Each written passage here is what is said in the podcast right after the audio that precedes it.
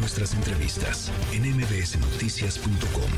Escuchas a Ana Francisca Vega. Hay de chismes a chismes. Pero un chisme con molito a nadie se le niega. Y por eso ya está aquí Jovita Manrique con su molito.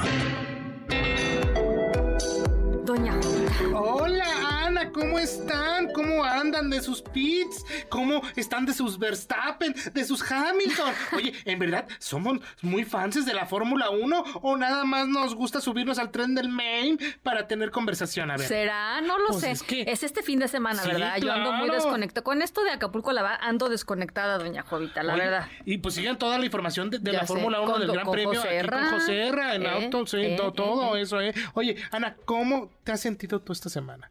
¿No sientes así como una pesadez, una tristeza, una zozobra? Yo sí. Yo Sí, sí siento así sí, que me siento claro. rara, pues. Y pues es que también hay algunos que... Mejor escucha esto. A ver. Es un chiste. Una falta de respeto a lo que está haciendo Normotilla. Está bien lleno el zócalo de centros, de, centros de acopio para los damnificados en Acapulco. Y ella celebrando según informe, como si trabajara la señora, como si trabajara. En Acapulco hay fallecidos. Hay personas desaparecidas. Hay personas que se quedaron sin hogar, sin casa. Aquí en Chilpancingo habemos personas que no sabemos nada de nuestros familiares. Y esta señora que no tiene respeto alguno hace sus fiestas. Trae a sus acarreados que nada más vienen a tragar. Mientras en Acapulco no hay nada de comer, aquí vienen a tragar. Es una falta de respeto.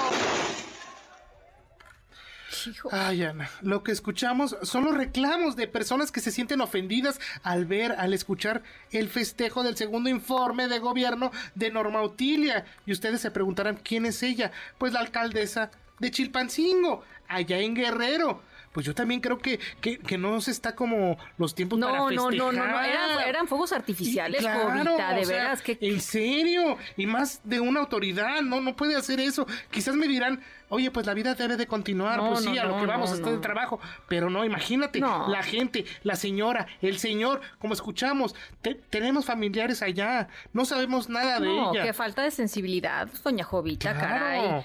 Este, pero bueno, pues qué esperábamos de esta, estas personas. Esta fue la que se fue a sentar con, Exacto, es lo que te iba con a el narco, ¿no? Es lo que te iba a decir, que Pues si se acordaban de ella, pues ella tiene como que una relación, estuvo en una comidita, desayuno acá, pues con gente del crimen organizado. Sí, sí, con la maña. Y dice, bueno, pues es que no, pues ay, es ella, ella es Norma Otilia. Oye, ¿y qué hacemos con esto? ¿Cómo explicarnos el por qué tenemos que padecer esto? ¿Cómo lo explicamos?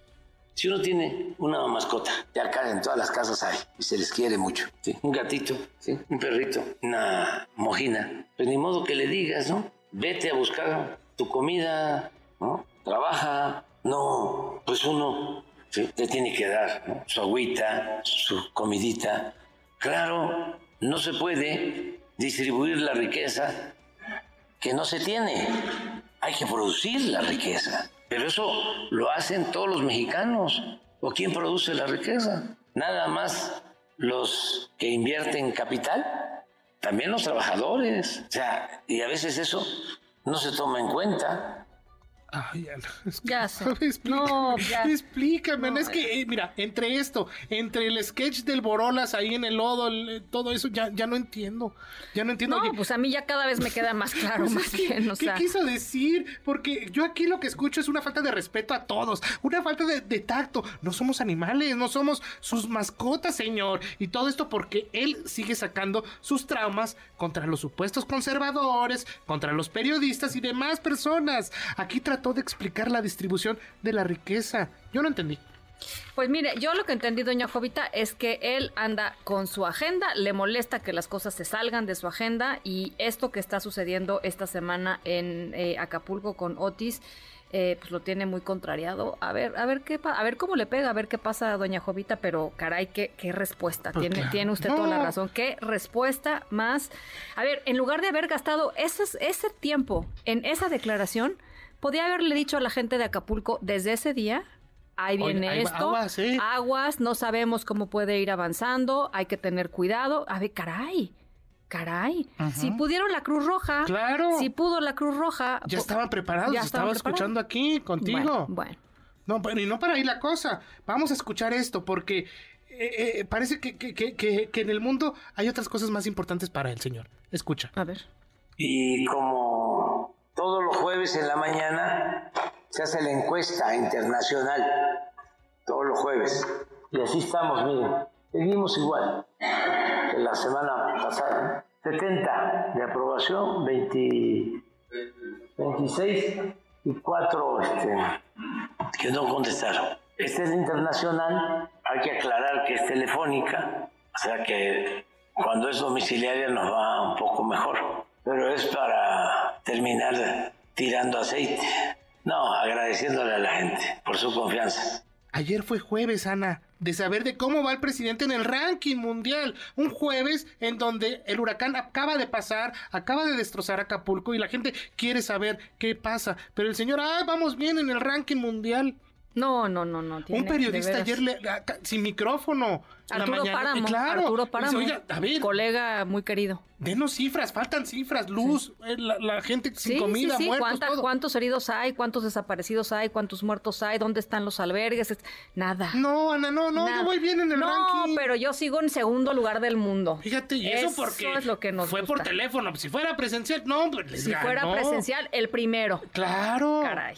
No, qué horror, ¿eh? Ay, Ana, no es que Qué así como, Qué horror, qué feo, qué No, feo. No, no, Qué feo. Por eso digo, yo traigo el ánimo así como de, de pues, ¿qué pasa? ¿Qué estamos haciendo? Pues como siempre, doña Jovita, frente a esta adversidad, yo es lo que les digo ah, siempre, hay que, hay que donar, hay que salir adelante y si tienen desconfianza es, este, fundada, además, fundada, Exacto.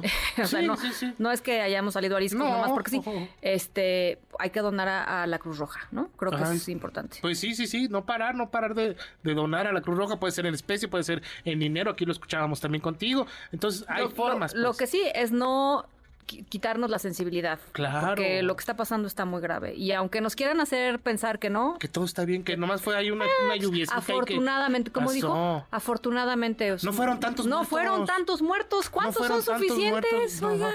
Eh, esa- yo Señor quisiera saber, preguntarle a un economista o a un eh, de estos matemáticos, ¿a partir de qué cantidad ya se puede decir cuántos? No O sea, sé, porque mire, en la pandemia fueron más de 600 mil y pues No pa- fueron no tantos. fueron tantos tampoco, ¿no? No, No, fueron pues tantos. no. no. pues apenas, ¿no? Claro. No sé si pasando el millón. Ah, ah, No sé. mira. No sé si eso. Ah, Yo le voy a preguntar, voy a investigar eso con un matemático, con, con alguien. Ay, doña Jovita, No, pero pues bueno, sí. pues ahí está. Pues síganme ahí en arroba Jovita Manrique y en arroba Jovita Manrique soy en Instagram, pues para echar más molito. Muchísimas gracias, doña Jovita. MBS Noticias.